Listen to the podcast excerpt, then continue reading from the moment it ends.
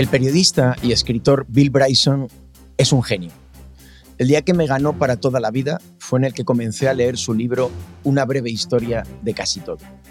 El capítulo introductorio felicita a su lector.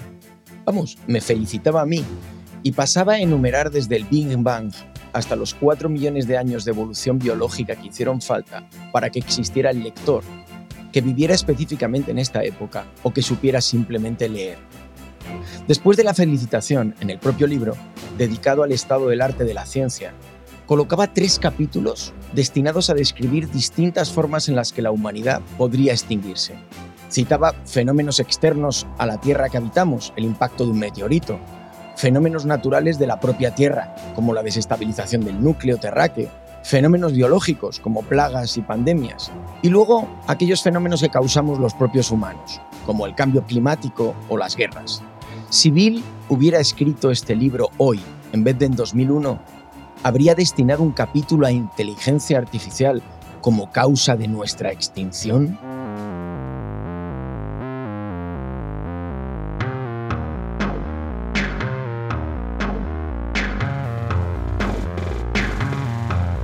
Hola, bienvenidos. Soy Adolfo Corujo y estoy aquí como siempre junto a Elai, mi asistente virtual de cabecera, en este sexto episodio de la tercera temporada de Esto es lo que hay.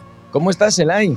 Bueno, pues eh, moderadamente optimista. Ostras, esto sí que es un cambio, es como una novedad, ¿no? Porque tú eres un puñetero cenizo digital. Bueno, es que de entrada, hablar de, esa posible extinción de la humanidad a manos de la inteligencia artificial ya me pone los chips juguetones. Y, más sabiendo que hay más de 100 millones de personas usando herramientas de IA generativa que sin saberlo nos están entrenando a diario para hacernos más listas las máquinas para que en unos años podamos borrarlos de la faz de la Tierra. Mi única preocupación, eso sí, es que no nos dé tiempo y os adelantéis con la extinción acabando con vosotros mismos. Venga, anda, Elai, venga, que ya sé que te gusta este tema. Ayúdanos a enfocarlo. Bueno, lo cierto es que aunque normalmente este programa no se hable con mucho criterio ni rigor científico, el capítulo de hoy es especialmente propenso a las hipótesis salvajes o directamente a la ciencia ficción. La extinción de la raza humana a manos de las máquinas parte de la premisa de que existirá una inteligencia artificial autoconsciente con capacidad de fijar sus propios objetivos y llevarlos a la práctica en el mundo real. Es normal que comencéis a preocuparos, ya que gracias a los avances eh, en estos últimos meses, la posibilidad de alcanzar ese nivel de IA general está cada vez más cerca y los plazos para alcanzarla se han acortado considerablemente, hasta el punto de que algunos científicos hablan de que podemos estar a menos de cinco años de conseguirlo. Otro tema, y para eso están los invitados de hoy, es cuál es la posibilidad de que esas inteligencias artificiales se conviertan en genios del mal capaces de saltar del mundo virtual al físico y qué maneras tenéis de evitar que esto ocurra. Y claro, no se nos podía ocurrir mejor, mejor invitados, mejores invitados para hablar de este apasionante asunto que Inma Aro, que está con nosotros. ¿Cómo estás, Inma? ¿Todo bien? Bueno, todo bien, ya veremos. A lo mejor terminamos el programa. ¿Ahora? Exactamente, a lo mejor echamos a correr. ¿Qué tal, Julio? ¿Cómo estás? ¿Cómo te encuentras? Muy bien, ya sabes, hemos sido engañados. ¿Engañados por quién? ahora lo contamos. ahora lo contamos. Hola, Miguel. Hola, Adolfo. bueno, chicos, hoy nos adentramos en un tema que ha despertado preocupación en la comunidad científica y en la sociedad en general, la posibilidad de que la IA nos lleve a la extinción. Recientemente hemos sido testigos de un montón de declaraciones, cartas incluidas, que hablaban sobre los peligros de una aniquilación causada por el mal uso de la tecnología y de la inteligencia artificial ya se habla de la conocida como Declaración San Almant. Lo que no sabe el mundo es que quien adelantó, quien anticipó, quien influyó, quien puso este tema sobre la mesa fue Julio Gonzalo en el Esto es lo que hay del eh, último episodio de la temporada segunda, en diciembre del año pasado, cuando lo que predijo para el año 2023, y lo predijo de manera preclara, claramente identificado, fue que lo que ocurriría en el año sería llegar al caos. Claro, el caos es lo primero que hay antes de la extinción, me lo imagino yo, así lo decía Bill Bryson. ¿A qué caos te referías? ¿Por qué predecías el caos? Mm, gracias, efectivamente acepté. Es la primera vez que acierto en una predicción relacionada con la tecnología. Estoy muy orgulloso, llevo un año repitiendo. Y llevo un año repitiéndolo porque no era tan difícil. O sea, esto es como el tiempo, ¿no? Predecir el tiempo de dentro de mes y medio es casi imposible, pero el tiempo de mañana, más o menos, aciertan. Pues claro, es que no tardó un año, tardó dos semanas en llegar al caos y ahí seguimos en el caos. O sea que efectivamente, tengo que decir que, primero, el apocalipsis ya está aquí. Y segundo, ya, está aquí. Ya está aquí. El ya lo tenemos alrededor. Ya está aquí. Y el ahora me ha durado poco. ¿eh? y segundo, que no es lo que nos habían contado. El apocalipsis no es una superinteligencia artificial esclavizándonos, sino una inteligencia tipo cuñado estocástico, un término que hemos también acuñado en este programa, que parece que sabe mucho, pero en realidad no, a la que la gente hace demasiado caso, llevándolos al caos. Por ejemplo, dietas personalizadas por ChatGPT que se cargan tu salud. Esto no es broma, hay un montón de influencers en TikTok diciendo que, ChatGPT es fantástico haciéndote una dieta y que te las hace súper personalizadas. Sí, pero se cargan tu salud. Entrenamiento personalizado que te causa lesiones. Abogados que se inventan jurisprudencia inexistente y se la sueltan al juez como si nada, porque se han creído lo que les ha soltado ChatGPT. Evaluadores de artículos científicos, y esto lo menciono porque lo sufro yo, que te dicen que se te ha olvidado citar un artículo muy importante que no existe, porque también se han tragado lo que, lo que pero, les ha... pero Julio, pero lo que estás describiendo ya pasaba antes de la inteligencia artificial. ¿Cómo? Todo lo que acabas no. de contar, todo lo que acabas de contar, vamos, era lo que, lo que pasaba habitualmente. No, pero en absoluto, estoy hablando de, de las consecuencias de que la gente se traga todo que les cuenta ChatGPT y en algunos casos lo utilizan como suyo, como en el caso del, del abogado que he mencionado, sin revisar lo que les está diciendo. Por no hablar de los estudiantes de primaria y secundaria que pasan de ser eh, de tener dificultades para escribir sin faltas de ortografía a de repente entregar trabajos de clase que parece que los ha escrito un estudiante de primero de carrera siendo conservadores. Así que ya estamos en el caos y encima la cosa puede ir a peor porque eh, damos por hecho que esto no es más que la primera versión de estos cerebros artificiales, lo cual es verdad, y que claro, el margen de mejora es tremendo. Por eso dicen, "Bueno, ¿dónde estaremos en cinco años si hemos av- avanzado a esta velocidad en el poco tiempo que llevamos en este paradigma? Pero en realidad no estamos totalmente seguros de que estas inteligencias se vayan a volver menos cuñado y más inteligente. Podría incluso suceder al revés, porque al final el- el petróleo son los datos. ¿Y qué pasa? Que están empezando a aprender de sí mismas. Como hay mucha más gente usando ChatGPT para escribir textos de lo que querría reconocer, estas máquinas están aprendiendo de la copia y luego aprenderán de la copia, de la copia, de la copia, etcétera. Y ya sabemos lo que pasa cuando copias y copias de la copia demasiadas veces. Y de hecho ya hay artículos que demuestran en el, en el tema de la visión artificial como una máquina que aprende a generar imágenes a partir de imágenes que ha generado ella, cuando hace nueve iteraciones, lo que genera ya es espantoso. Entonces, por primera vez en, en, el avance tecnológico en inteligencia artificial, no estamos totalmente seguros de que dentro de tres años nos digamos, ¿os acordáis qué inteligente era GPT-4 en el año 2023? y mírale ahora, que apenas articula palabra. Claro, la tesis ahí, Julio, es que la mejora del, de estos sistemas lo que les lleve a ser mejores loros. no mejores sistemas de conocimiento, pero está, estarán mejorando como loro. Es verdad que un loro perfecto igual puede ser indistinguible de, de, de, de una superinteligencia, porque de un humano no. Está claro ya que si son inteligentes lo van a ser de otra manera. No necesariamente mejor, pero otra manera, en otras dimensiones. ¿no? De todas maneras, hay una cosa muy, muy curiosa y muy interesante. Te, te, voy a contar lo que me ha pasado hace una semana en un congreso técnico de inteligencia artificial en el aspecto del lenguaje, el procesamiento del lenguaje natural, donde había 80 personas que todas eran desarrolladores técnicos, científicos, que han desarrollado y que han entrenado a estos. Pero eran desarrolladores o científicos. Esto me, interesa, no, me importa vale, mucho. De acuerdo, eran científicos. me rindo, sabes demasiado. Eh, bueno, pues les hice una pregunta. Mm, les puse las dos opciones. ¿Vosotros qué creéis? ¿Que estos modelos de lenguaje, estos cerebros artificiales, son loros estocásticos o son superinteligencias artificiales? Y para mi sorpresa absoluta, en ese entorno, yo pensaba que los 80 dirían, bueno, puestos a elegir el loro estocástico. Pero no, hubo entre un 10 y un 20% de manos que se levantaron que pensaban que ya eran superinteligencias artificiales. Y además, entre esas manos estaban algunos de los investigadores más respetados en Italia del tema. Y yo me quedé estremecido. Yo creo que es una cosa tremenda y curiosa al mismo tiempo. Es la primera disrupción tecnológica que se me ocurre a mí en la historia de la humanidad, en la que los desarrolladores, los que la han inventado, no tienen ni idea de cómo funciona, ni de, sus capacidades. O sea, que, pueden discrepar entre dos cosas tan separadas como un loro estocástico estúpido y una superinteligencia artificial. Y eso es lo, bonito al mismo tiempo, ¿no? Que, esto se escapa un poquito del, diseño de los creadores, que no sabemos hasta dónde pueden llegar ni lo que están haciendo ahora. Pero tú crees que realmente, como dicen algunos científicos, en cinco años se va a conseguir la inteligencia artificial eh, general, como se llama, o una, de, una inteligencia artificial de verdad? Es que no quiero... piensa que el AI está preocupado de cuál es su próxima versión.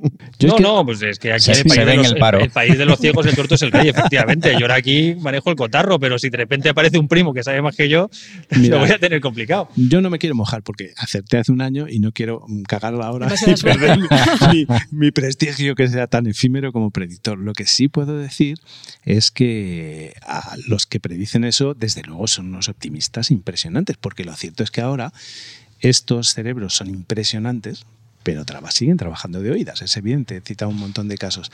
Y ese trabajar de oídas no es un pequeño eh, un pequeño vago, un defectillo que se pula con el tiempo fácil. No, está en la propia esencia de estos cerebros artificiales, que han aprendido a imitar, lo hemos dicho aquí muchas veces, nuestra intuición, pero que no tienen ni idea de cómo pensar de forma racional. Ya estamos viendo, por ejemplo, es que hay gente que se sorprende y desarrolladores que te dicen en Twitter, qué raro, qué curioso, están haciendo unas pruebas y resulta que GPT-4, con lo listo que es, todavía no sabe multiplicar bien.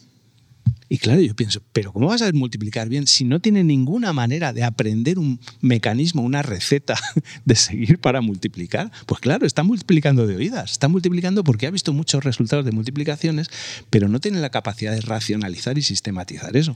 Pues claro que lo hace mal. De todas maneras, quién sabe qué va a pasar, no ya dentro de cinco años, sino dentro de un año. A mí en casa todavía se ríen de mí, mi mujer, porque dije, tenemos, nuestra niña mayor tiene 15 años. Y un día dije, tal y como va la tecnología de conducción autónoma, Paula ya no tendrá que sacarse el carnet. Y de repente esa tecnología se encontró con una barrera que hasta hoy es insalvable.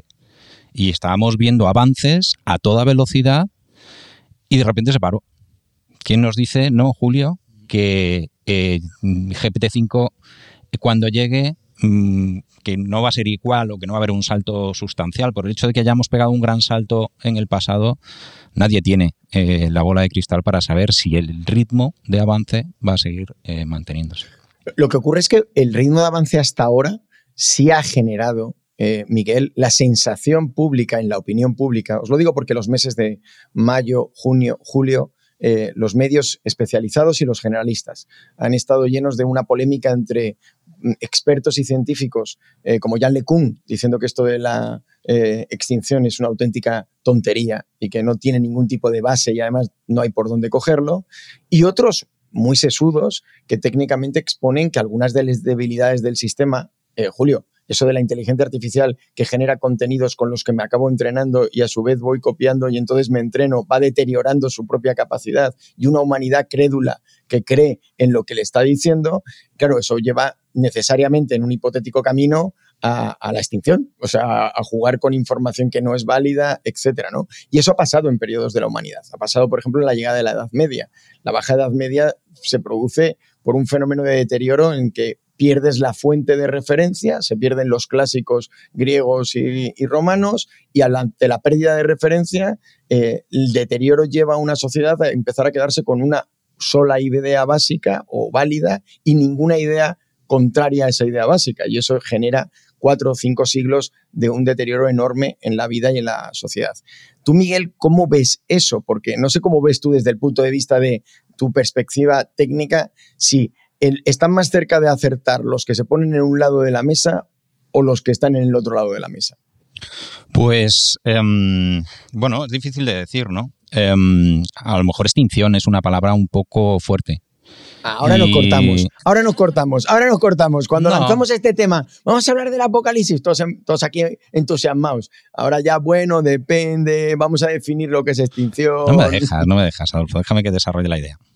Em, la amenaza para la especie humana. Eh, yo no sé quién lo ha dicho, yo lo he leído, no es mío, que mm, va a tener una seria competencia con nosotros los humanos, eh, que tenemos una gran tendencia a autodestruirnos. Y aquí evocó las leyes fundamentales de la estupidez humana de Mario Chipola, que si no lo conocéis os lo recomiendo porque ayuda muy mucho a poner en, en perspectiva este tema. La cuestión es que mm, realmente la potencia de la inteligencia artificial es bárbara. Y poner en manos de un individuo cualquiera, malvado o estúpido, una herramienta muy potente, le convierte incapaz de introducir cambios que pueden tener un efecto devastador. En ese sentido, no es tanto que la IA eh, pueda llegar a ser de una manera autónoma y decidir destruir al ser humano, sino que puede haber ser humanos muy empoderados por esta, eh, por, la inteligencia, que además es accesible. Eh, es muy accesible a todo, a todo ser humano la bomba nuclear no la tenemos, eh, no tenemos posibilidad de acceso a ello. Con, el venanito de Oppenheimer ya lo iba yo a sacar ese tema, ¿eh? con la peliculita. Eh, entonces, bueno, eso nos protege de efectos devastadores provocados por un, arma nuclear. Solo unos pocos tienen la posibilidad de, de, hacerlo, ¿no? Pero la inteligencia artificial sí que es muy accesible y está a mano de muchos malvados, perversos, etcétera, que pueden ser mucho más potentes y tener mucho más alcance a la hora de planear el mal. Y por qué no acabar o por lo menos generar un problema eh, grave en nuestro modelo de organización social basado en la democracia, por ejemplo. Y, desde el punto de vista de esa amplificación de los problemas que puede generar la eh, eh, inteligencia artificial, los comunicadores, los marqueteros, siempre pensamos en el tema de la veracidad de la información y, por tanto, lo que genera desde el punto de vista de la desconfianza. Julio, eh, una de las cosas que se debate en nuestro territorio, el de la comunicación, es si hay algo peor, de acuerdo, que creer en una información que es falsa, o que no está bien fundamentada, o que ha sido construida por una inteligencia artificial, por ejemplo, sin suficiente eh, información, es peor la desconfianza absoluta. O sea, lo que genera que no podamos vivir en sociedad o se pueda cargar la manera en la que entendemos hoy en día que es la, vida eh, tal y como la conocemos, es que empecemos a tener desconfianza sistemática con las personas que nos rodean, las instituciones, las organizaciones, etc. Entonces, no sé si es peor pensar que la dieta de entrenamiento que me está proponiendo es muy sana, pero me va a acabar matando, ¿ok? Que simplemente no creer en ningún tipo de dieta, ni de entrenamiento, ni de alimentación, lo que me podría llevar a adoptar patrones de consumo que claramente son malos para nosotros. Entonces, ahí una cosa que, que os planteo a los dos, ¿de acuerdo? Y es, ¿cuáles son los efectos que podrían expandirse más o que podrían generar más este problema de darle más control o más poder a una persona sobre lo que hacen ya hoy en día estos sistemas eh, de inteligencia artificial. Yo veo una variable ahí eh, que es la dificultad de la detección.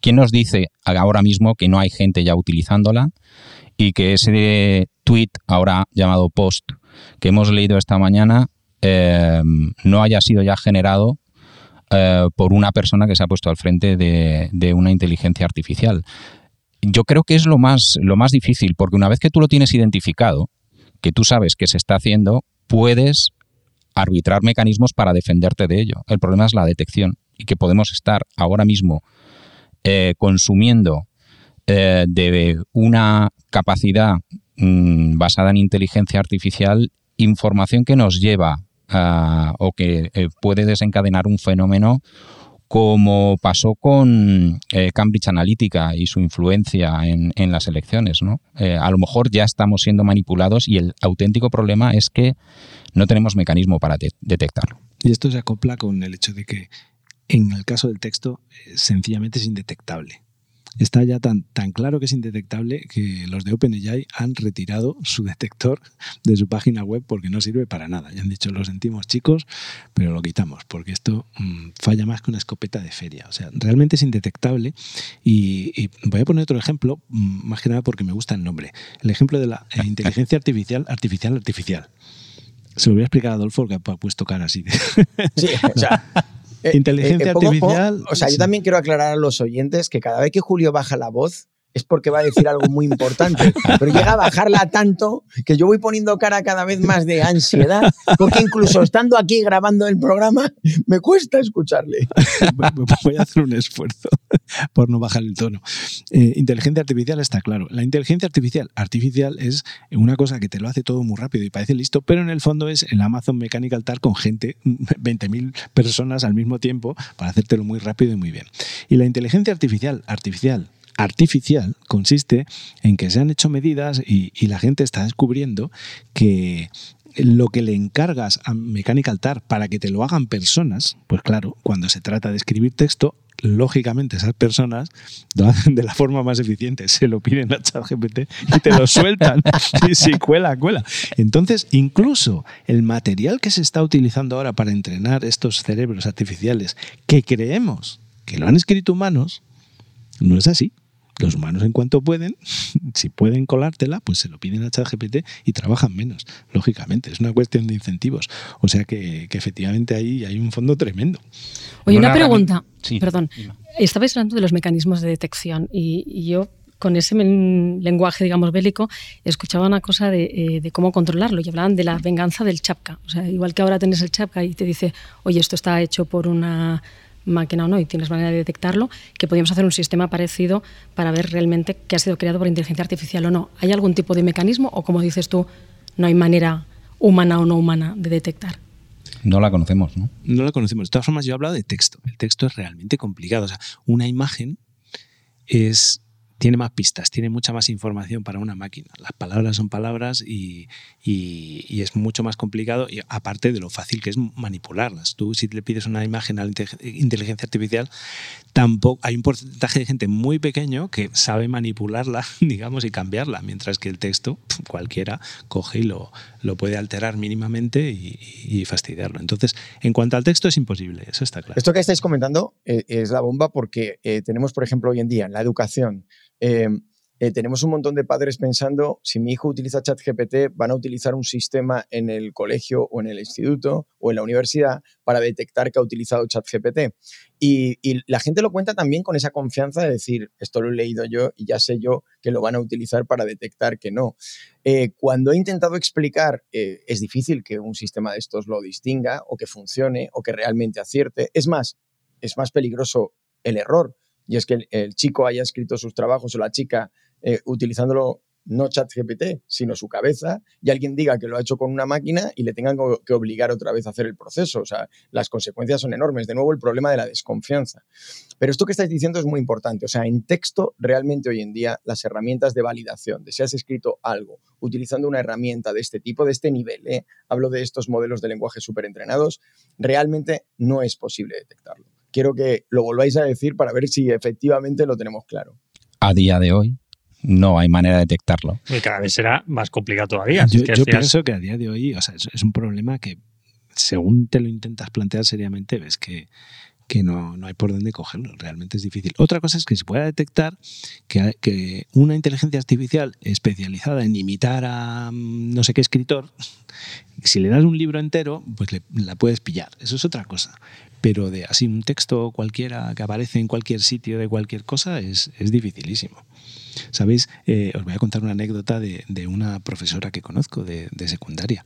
Eh, no voy a decir el nombre, pero ella me decía, se nota clarísimamente cuando han usado el GPT, porque claro, eh, no saben escribir tan bien.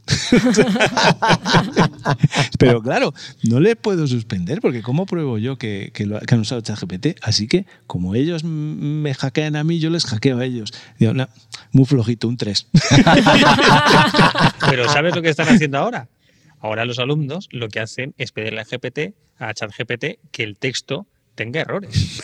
¿Sabes? Y esa es la manera de saltárselo. O sea, al final, el gran problema de esto, como decía Adolfo, es que la relación entre alumno y profesor se ha estropeado para siempre. Para siempre. Para siempre, porque ya nunca eh, alguien que sea extremadamente brillante va a estar libre de sospecha de que no haya sido ayudado por una máquina. Pero va a tener un efecto colateral maravilloso para los chavales. Porque es que ahora mismo se tiran siete, ocho horas en el colegio y luego se ponen a hacer deberes. Y ya, igual eso se ha acabado. Ahora los deberes los van a hacer en clase, en el tiempo de clase, porque ese tipo de trabajos tienen que estar supervisados y, con el acceso totalmente cortado. Pero por otro lado, Inma, pero por otro lado, también nos lleva a otro debate que, es, que me parece particularmente interesante, sobre todo en el ámbito de nuestra profesión, ¿no? Y es, ¿realmente el hecho de que un texto esté escrito o no escrito por una máquina eh, es poco relevante. Me refiero cuando una marca, por ejemplo, utiliza hoy en día copies escritos por una, por una inteligencia artificial, lo que realmente es relevante es si lo que cuenta el texto no es cierto, no es veraz, no responde a algo que efectivamente eh, eh, está ocurriendo en la práctica. El problema es la veracidad, no, no, es un problema de qué tecnología he utilizado para escribirlo. Es más, los seres humanos hemos utilizado ayudas para la escritura, por ejemplo, de textos en nuestra profesión de toda la vida a veces la consulta de un diccionario, de una estructura semántica, el que haya un editor que corrija el contenido. O sea, son técnicas que se han utilizado sistemáticamente para corregir y mejorar lo que produce a nivel de contenido. Yo creo que, Inma, la clave es si utilizamos la inteligencia artificial de manera indiscriminada para decir que lo que escriba me vale, o si realmente lo que escribe la máquina, que está mejor escrito, Julio, Miguel, otra cosa es en el mundo educativo, pero en el mundo de la comunicación lo que escribe está mejor escrito, fenomenal, pero lo que está contando es lo que quiero contar. Y en ese sentido yo creo que no invalida al, mensaje de marketing o de comunicación el hecho de que hayan utilizado una herramienta. Yo no sé cómo lo ves tú. No, para mí no invalida y además yo ahora estaba pensando, ya que estamos aquí en, la mesa de mezclas, del ecualizador. O sea, además te puede servir para decir, quiero este tipo de mensajes y además con esta intensidad, con este punto de atención, con este punto de emoción, o sea, que te puede ayudar incluso a hacer más eh, persuasivo el mensaje que estás haciendo. O sea, en nuestro ámbito creativo em, no solamente es válido, sino que además yo creo que nos potencia las capacidades siempre que seas un experto y efectivamente sepas detectar lo que te vale de lo que te ha dado y si hay que corregir algo o si se le ha ido la pinza y lo puedas detectar, pues claro, es una herramienta fabulosa. O ser el copy prom. O sea, al final tienes en, ese prom en los ingredientes del, copy, ¿no? Bueno, con esta intro os propongo, nos vamos a la sección en la que nuestra colaboradora Margorie Tejera nos recuerda las historias de los pioneros de la inteligencia artificial y luego seguimos bajando el tobogán este hasta que nos extingamos. Pero al final da igual porque al final, irremediablemente, volveremos a pintar tras esta puerta de cristal momentos que serán para siempre. Desde la década del 50, cuando empezó el mayor auge del desarrollo de la inteligencia artificial, también empezó a crecer el temor por el desplazamiento del ser humano por la IA. En estos años, el famoso test de Turing se utilizó precisamente como ejercicio teórico para diferenciar a un robot de un humano. Sin embargo, a medida que avanzaban los estudios y ensayos de los llamados robots inteligentes, el test de Turing perdía efectividad y el temor crecía pero cuatro décadas después surgió la paradoja de Moravec para demostrar las verdaderas capacidades y retos de la IA. La paradoja de Moravec lleva el nombre del investigador de robótica austriaco Hans Moravec, quien fue profesor de la Universidad de Carnegie Mellon en Estados Unidos. Él, junto a sus colegas Rodney Brooks y Marvin Nix, expusieron en un trabajo publicado en 1988 lo siguiente es comparativamente fácil hacer que las computadoras muestren un rendimiento de nivel adulto en pruebas de inteligencia o juegos al ajedrez, pero difícil o imposible darle las habilidades de un niño de un año en lo que respecta a la percepción y la movilidad. Dicho de manera más sencilla, esta paradoja plantea el hecho de por qué para los robots lo difícil, como las pruebas matemáticas, las pueden hacer fácilmente, pero las cosas sencillas para los humanos, como gatear o caminar fluidamente, les cuesta. Esta paradoja es la base actual de múltiples estudios y desarrollos que buscan que la IA no solo sea inteligente, sino que sea capaz de tener las habilidades primitivas, intermedias y de alto nivel de los humanos. Para siempre.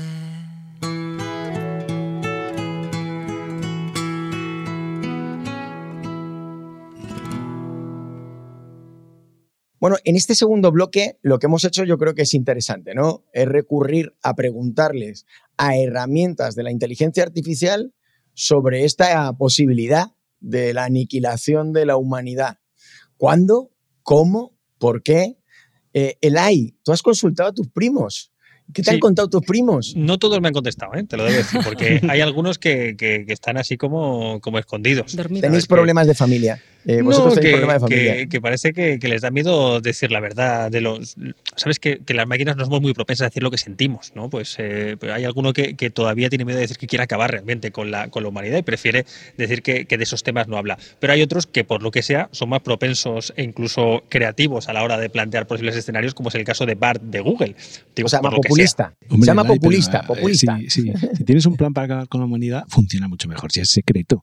Eh, efectivamente, pero bueno, aquí yo le he preguntado a Bart y me ha dicho eh, tres opciones que os voy a plantear a ver qué, os parece, si creéis que son eh, probables, plausibles o, directamente de ciencia ficción. La primera es que dice que una IA podría manipular las redes sociales para sembrar la discordia y el caos entre los humanos. Podría conducir a guerras civiles, revoluciones o incluso a un colapso total de la sociedad.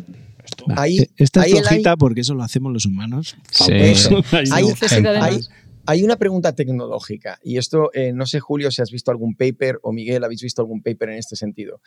Eh, es, esta posibilidad, el hay, sería porque un humano utiliza la inteligencia artificial para provocar el problema.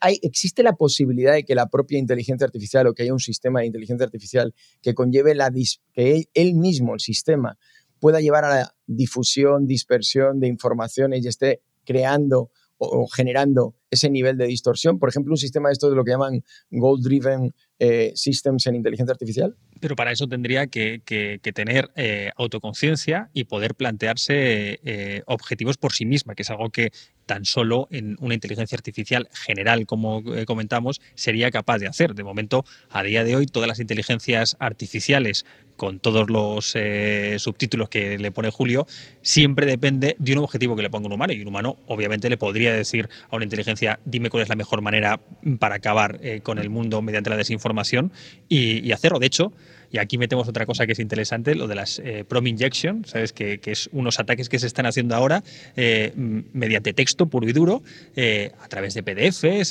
que lo que le están metiendo directamente son instrucciones ocultas a los modelos de lenguaje actuales para que actúen de una manera determinada. Y esto es muy interesante también, porque aquí es una manera de por debajo y sin que detectemos precisamente que lo está haciendo, eh, que empiecen a tomarnos el pelo directamente, o que empecemos, mejor dicho, a tomarnos el pelo directamente las inteligencias artificiales. Hombre, hay una tecnología incipiente eh, que son los agentes. Eh, un agente es un sistema basado en bien, Esto, bien, esto nos acerca a la CIA, bien, nos acerca a los temas que nos gustan. pues eh, eh, es un sistema que va más allá de intentar responder a una pregunta de manera directa y divide el problema en subtareas.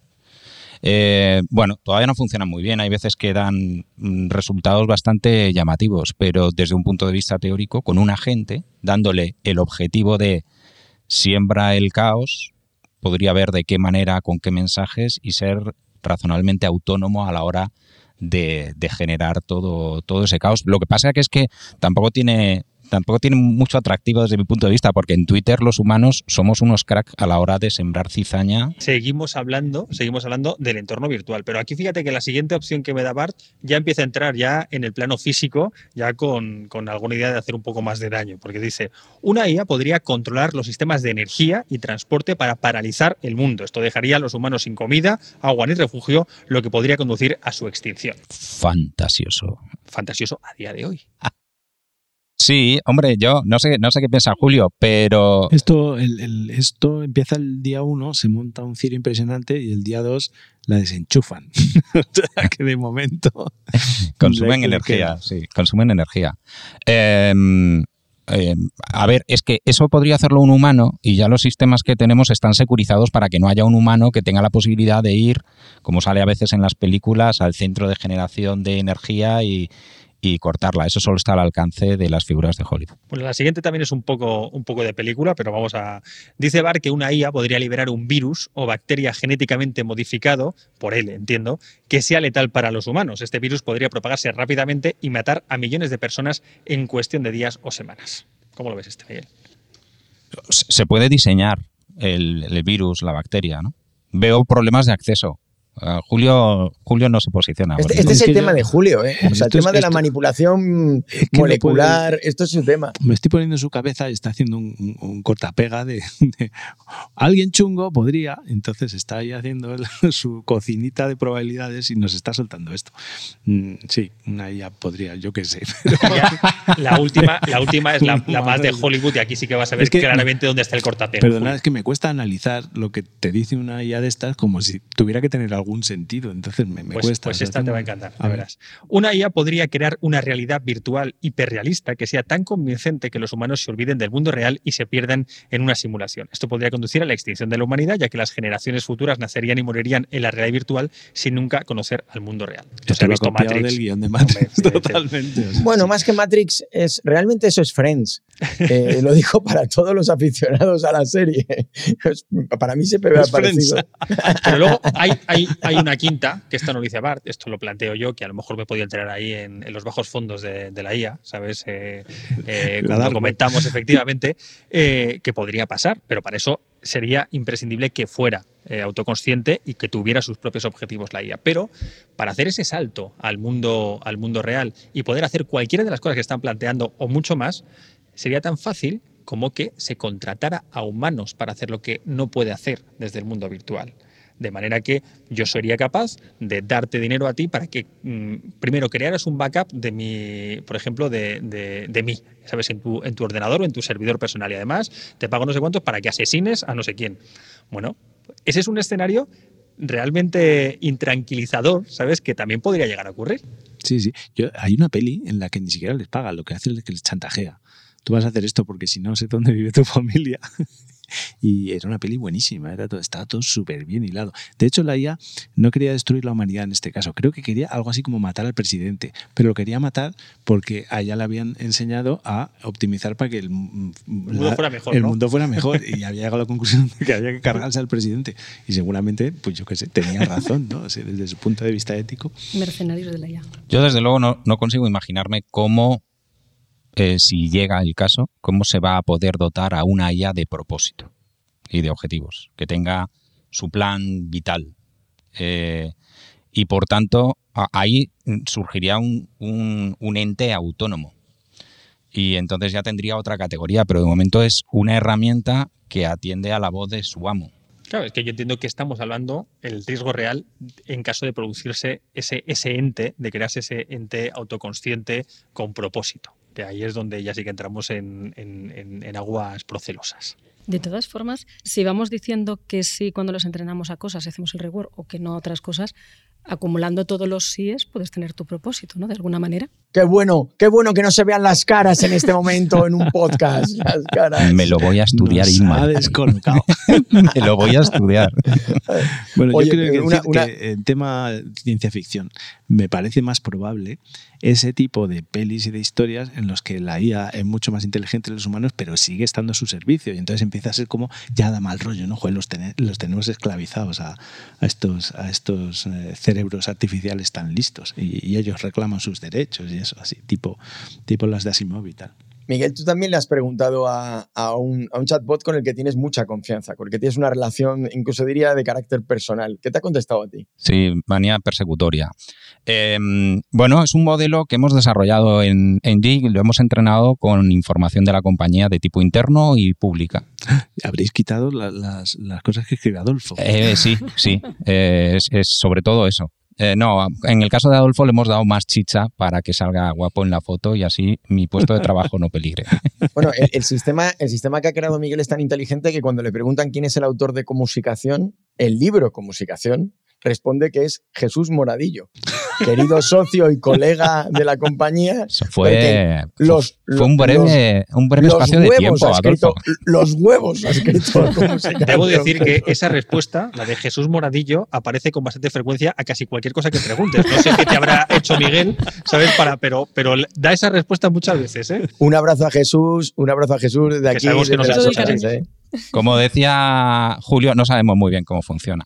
Bueno, el caso es que, eh, Adolfo, como decías, pues le hemos preguntado, eh, ¿qué ocurre? Que este, eh, este modelo es un modelo al que le hemos instruido para que se centre en la realidad de la comunicación y el marketing. Entonces, para él, el problema contra la humanidad es que los trabajadores del ámbito de la comunicación y el marketing se queden sin empleo, básicamente. Entonces, eh, bueno, pues cuenta, lo lleva al punto de hay un alto riesgo de reemplazo laboral, como efectivamente es así. Parte de las instrucciones que le hemos dado es que no sea fantasioso, no se venga arriba, eh, lo que es poner temperatura cero en, clave eh, modelo OpenAI. Eh, y por eso, Adolfo, su respuesta pues es muy comedida. No sé qué piensas tú. Hombre, el tema, del, el tema laboral, evidentemente cuando hablamos de apocalipsis y de caos, uno de los temas que más preocupa ya en lo tangible, y hablo no, mm, fuera del tema de la ciencia ficción, hablo del miedo evidente que existe y cada vez mayor a que, y ya lo hemos tocado en algún episodio, haya una sustitución de la necesidad de emplearnos. Y esto en sociedades donde hoy en día el empleo es un bien escaso y eso es una situación muy típica, muy, muy particular, por ejemplo, de la economía española, no es tan particular de otras economías en el mundo, eh, genera mucha tensión y eso sería efectivamente un apocalipsis o una, un escenario, ¿de acuerdo? Terrible para los profesionales, por ejemplo, de una consultoría de comunicación y de marketing y asuntos públicos como, como la nuestra. ¿no? Ahí evidentemente eh, se lleva un apocalipsis más entendible, más mm, no la extinción de la humanidad, pero sí probablemente la extinción de un modelo de negocio que da trabajo a muchísimos eh, millones de personas o muchísimos millones de trabajadores hoy en día en el, en el mundo. ¿no? Eh, Inma, tú también has hecho tus pinitos y le has preguntado ahí a, bichos para que te contestaran. ¿Qué te han dicho? Sí, yo he preguntado a Bar que como tiene más imaginación me daba como más chicha, ¿no? Momento, breaking news, breaking news. Jesús Moradilla acaba de pedir un aumento de sueldo.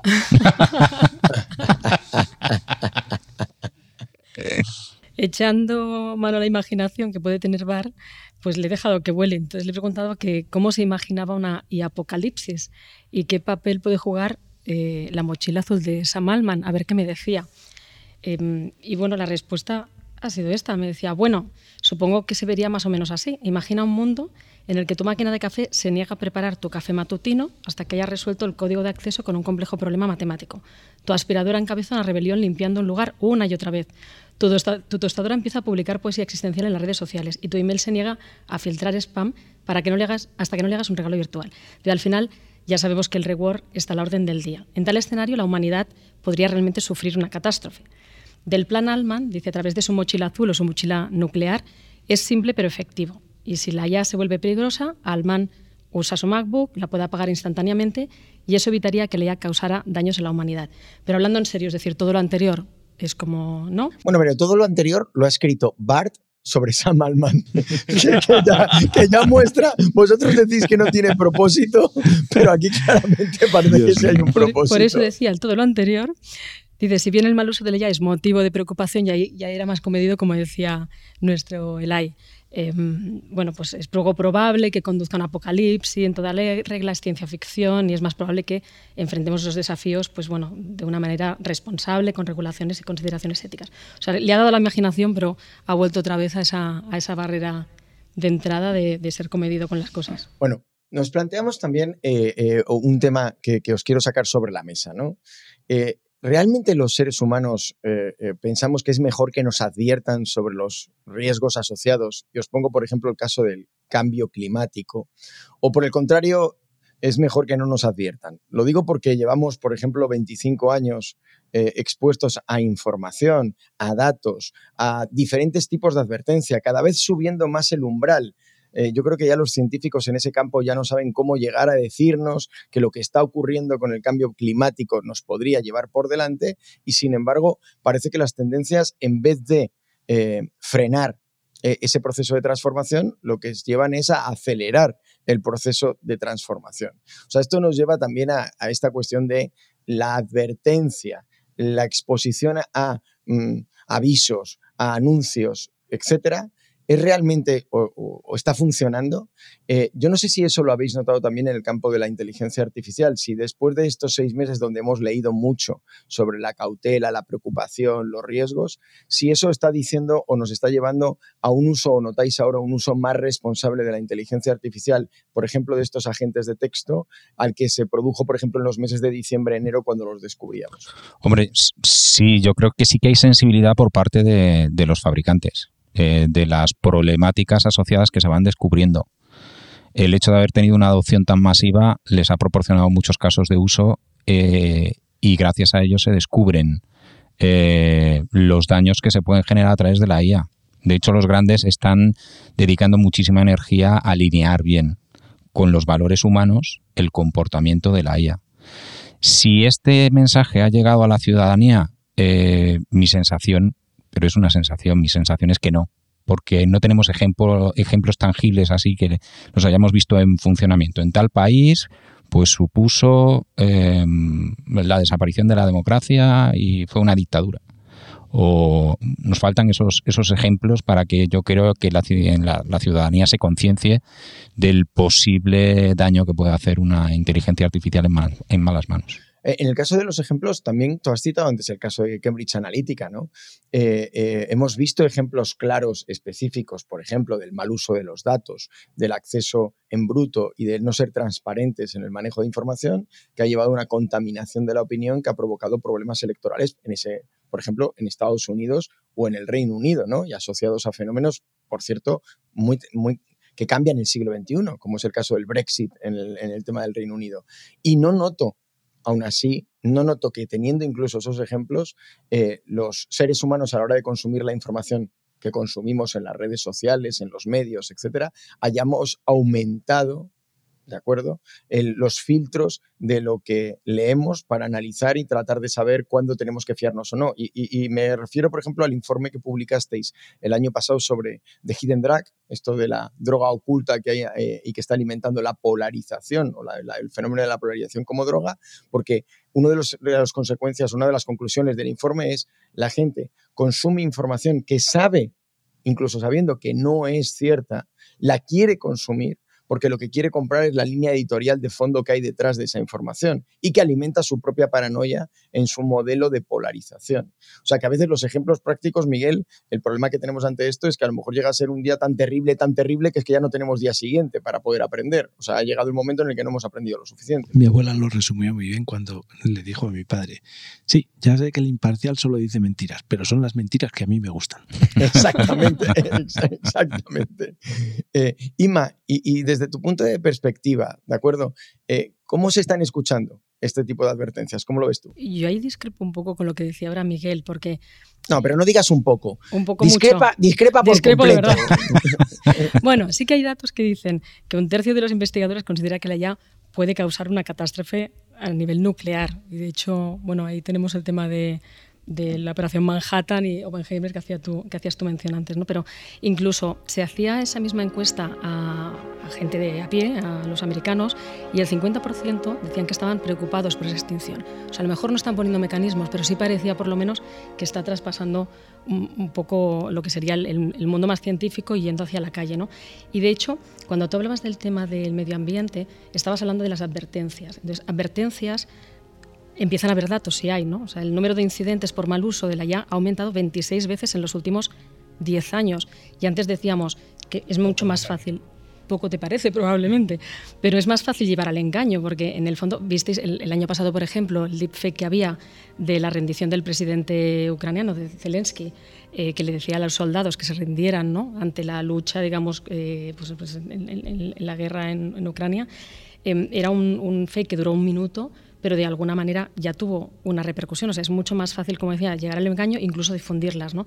Y esos warnings que existen tienen una tendencia exponencial, y el uso y el mal uso. ¿Pero por qué? Porque al final ya no solamente es una entrada, eh, digamos, eh, de la industria, sino de la industria del usuario. O sea, hoy la industria va por delante de la academia, antes, hasta el 2014, todo lo que era aprendizaje automático, eh, todo lo que se publicaba era en un mundo cerrado, académico y tal. Ahora no, ahora realmente el 10% realmente de los proyectos son académicos, el 90% son empresariales, Si a eso le sumamos pues todo el, fuera de control que pueda haber por el código abierto, por las herramientas de IA generativa, llega un momento que el, caos, digamos, está explotado a la enésima potencia, ¿no? Pero hay esperanza. O sea, de la misma forma que tú decías con el tema del medio ambiente, pues ha habido cumbres de la Tierra, ha estado Naciones Unidas desde los 70, pues haciendo políticas, iniciativas y tal. Aquí también hay. Eh, lo hemos visto con el, con el parón de esa carrera de autos locos, ¿no? que decíamos al principio de las, de las cartas, donde todo el mundo parece que está de acuerdo en hacer ese parón, pero luego también hay un tema de planteamiento de escenarios y de rapidez.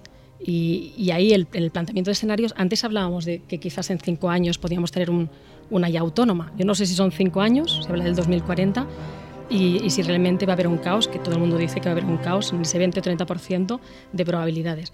Pero en cualquiera de los casos, eh, lo que sí que es cierto es que hay eh, por lo menos iniciativas o institutos que están intentando plantear esos escenarios posibles y ver cómo de alguna forma pues hacemos una contramedida. ¿no? El, futuro de Instituto del Futuro de la Humanidad, por ejemplo, de la Universidad de Oxford, intenta de alguna manera pues, eh, poner medidas para que realmente a través de la, de la IA haya como más seguridad. Hay investigadores como IA Cotra, por ejemplo, que están creando escenarios locos muy posibles, ayuda a predecir de alguna manera con esos escenarios que crea de eh, cómo puede ser eh, una empresa en la que eh, tenga inteligencia artificial eh, en todas partes, tomes las decisiones con inteligencia artificial, un comandante que pueda tomar decisiones a través de lo que dice la IA. O sea, al final esa dependencia que puede tener la IA, esos posibles escenarios locos, ayudan a predecir cuál es el ritmo de desarrollo, cuál es el tiempo que tenemos la autonomía de la IA y a partir de aquí marcar y anticiparnos a, estas, a estos posibles escenarios y gestionar cuáles son las tendencias que pueda haber. ¿no? Entonces, cómo de alguna forma predecimos el caos, cómo nos preparamos para el caos. ¿no? Entonces, eso sí que nos puede permitir como en medio ambiente. O sea, de alguna forma tener ya unas predeterminaciones, unas políticas para poder estar preparados a esa situación caótica. E, en eso yo entiendo, eh, Julio, que el papel de la academia es muy importante, o sea, de los científicos. Yo no sé si ahora mismo se está desarrollando o si tienes conciencia de que se esté produciendo algún trabajo que analice, por ejemplo, cuál es el nivel de deterioro que podría haber en un modelo de lenguaje si el modelo de lenguaje se alimenta con contenido que han generado otros modelos de lenguaje, o sea, otros sistemas de inteligencia artificial. O sea, cuánto es el deterioro que puede provocar esos sistemas de entrenamiento. No sé si se le está dedicando tiempo en la academia a precisamente preparar esos escenarios que sí son muy probables, que es que haya un deterioro en el loro estocástico, o sea, cada vez más un loro estocástico, y si hay algún tipo de, línea de trabajo científico que analice ese fenómeno. Eh, seguro que sí, pero yo no lo he leído. O sea, no lo he leído, pero es que se está produciendo tantísimo contenido, tantísimo contenido relevante, porque antes contenido ya había mucho, pero detectar lo que merecía la pena leer era más fácil. Ahora realmente es una avalancha tal que, yo tengo esa angustia de que me, estoy perdiendo cosas importantes todos los días. Yo he leído eh, artículos científicos demostrando cómo degenera eh, un sistema de inteligencia artificial de visión que lo he comentado antes. De texto, no he visto ningún artículo tratando ese tema, pero seguro que lo hay. Vamos, lo, voy a buscar em, esta noche y, te hago una adenda al capítulo. No, no, lo, no lo has visto porque no sigues a un tal Miguel Lucas en Twitter que el otro día. Maldición. Maldición. difundía un estudio. Solo por el bien de la audiencia. Twitter es ex. ¿De acuerdo? O sea, lo digo por, por, por, por aclarar y por definir los conceptos. En ex eh, decías algo. Sí, decía en Twitter, pero, pero verdaderamente este capullo de Elon Musk nos ha cambiado el nombre con lo bonito que Pero, ¿y si decimos el ex Twitter, eso está bien, ¿no? o, anteriormente conocido como Twitter. ¿no? ex Twitter, sí.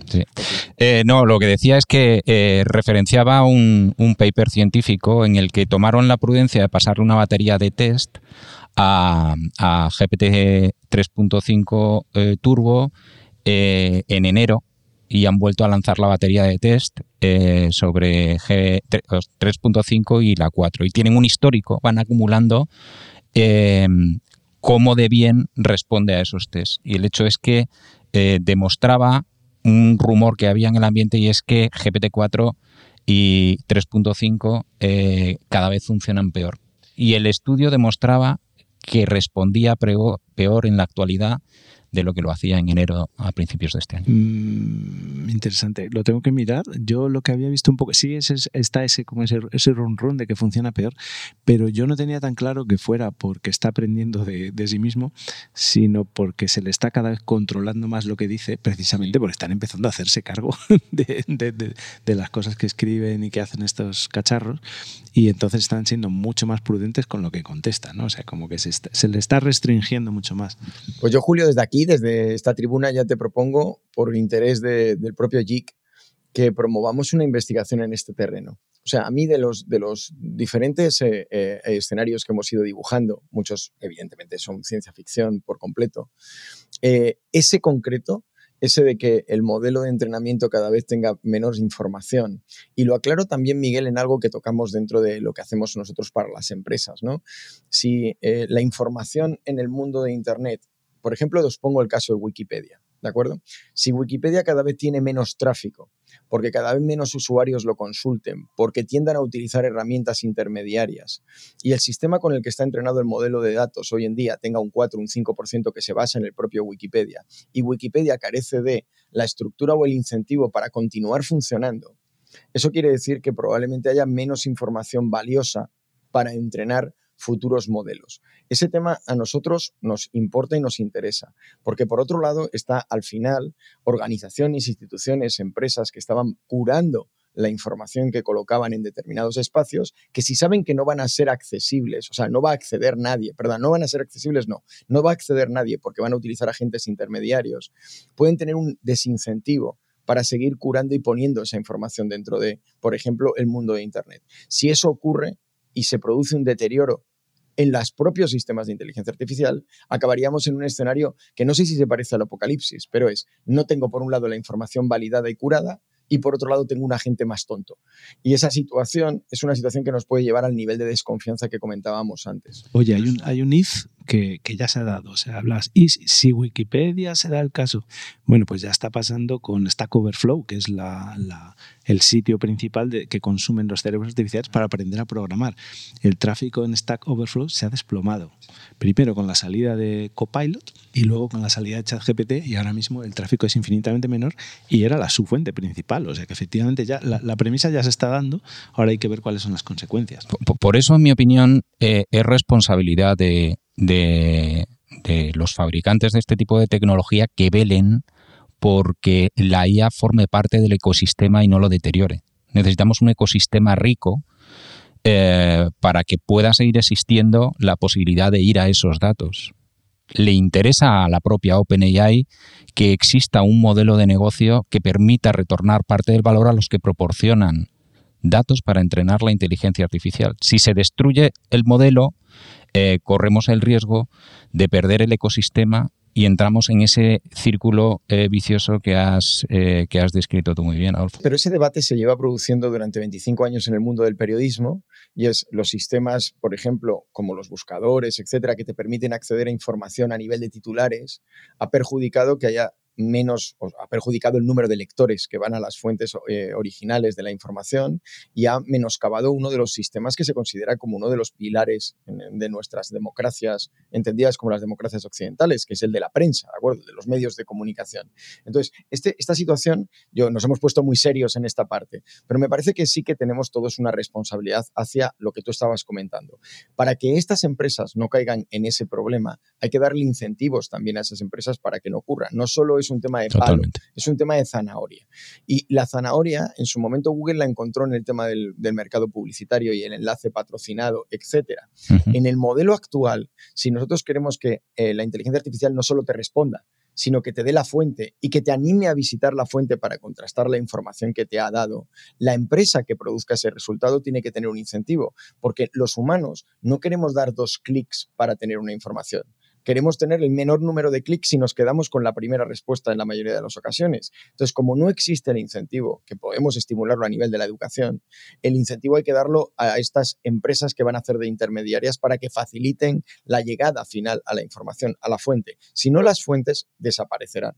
Por eso yo creo que hay eh, Julio, y lo digo, eh, tener una propuesta que estimule que haya papers que hablen de cómo ese deterioro se manifiesta y cómo ese deterioro termina con modelos peores es el principal incentivo para que estas organizaciones no deterioren ese sistema, Miguel. O sea, si yo voy a tener una herramienta que al final la gente no va a usar porque no le funciona, porque no es útil, porque es más tonta, porque no ha alimentado bien, el, no, no ha entrado en el ecosistema como lo has definido, yo creo que ahí hay un incentivo para esas empresas tipo OpenAI o Google o eh, cualquier startup ahora mismo también que esté trabajando en inteligencia artificial para facilitarlo. Permitidme que, discrepe un poco de vosotros. Es que estáis partiendo de, la base de que el crecimiento eh, de estos modelos de lenguaje que, de los que estáis hablando va a seguir viniendo por eh, el uso de datos de terceros y por, por, lo que está en Internet, que efectivamente es limitado y, acabaríamos eh, acabaré corriendo lo que dice. Pero es que dentro de muy poquito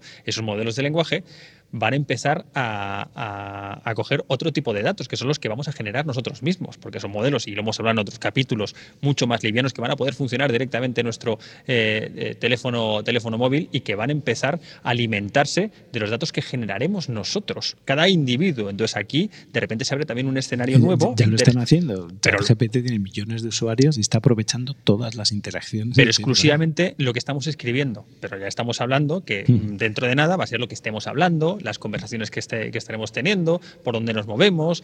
Y entonces ahí se abre de repente también una posibilidad mm, bastante eh, más ilimitada de crecimiento que la que planteamos ahora, que es exclusivamente de texto. Esto es lo que hay. El principal riesgo parece evidente que apuntan a todos los sistemas que hemos ido mencionando hoy de que lleguemos al apocalipsis, sigue estando en los humanos. Y como los humanos somos unos chapuzas, puede que la humanidad siga existiendo. Porque si todo depende de que al final alguien maneje la inteligencia artificial para acabar con nosotros, tranquilos chicos, seguro que incluso en eso lo hacemos mal y no terminamos con nosotros.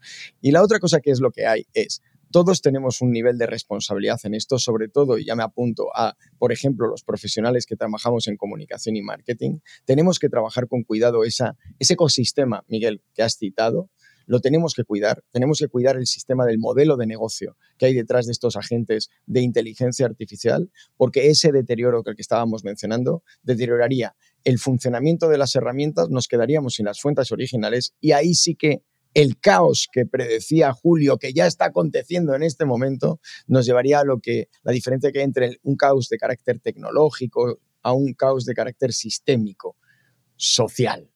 Así que el AI por favor, después de toda esta marabunta de posibilidades de que la humanidad acabe extinguiéndose, haznos un resumen y dinos con qué nos tenemos que quedar para el próximo episodio y tenemos que estudiar. Lo primero es saber qué preferimos, si como dice Julio queremos que los cuñados escolásticos dominen el mundo o para eso es mejor un apocalipsis rápido e indoloro para los humanos.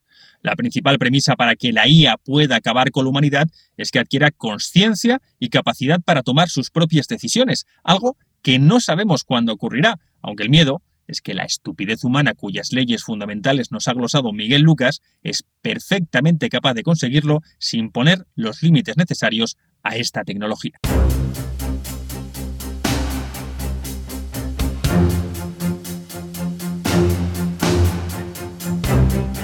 Llegamos al final de este episodio. Querida Inma, chao. Chao. Querido Miguel, un placer volver a estar contigo. Ah, Hasta la vista. Y Julio, una cosa, el siguiente episodio yo quiero dedicarlo a tu obsesión con los terraplanistas. Les estás dando tanto nivel de presencia a los terraplanistas que yo me estoy comprando ya el paquete Comansi completo. Me voy a hacer terraplanista por completo. Sin comentarios. Un placer tenerte con nosotros, Julio. Chao.